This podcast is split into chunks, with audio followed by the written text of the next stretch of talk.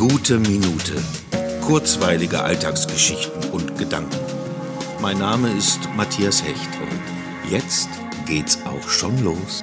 Ich hatte heute Morgen Fisch mit Gräten. Nicht wirklich. Ich würde am frühen Morgen niemals Fisch zu mir nehmen, schon gar nicht mit Gräten.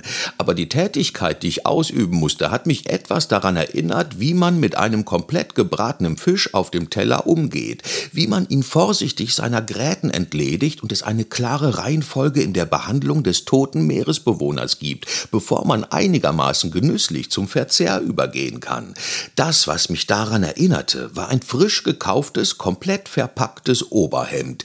Die Aufgaben, die man zu bewältigen hat, bevor man das Hemd tatsächlich anziehen kann, sind ungezählt.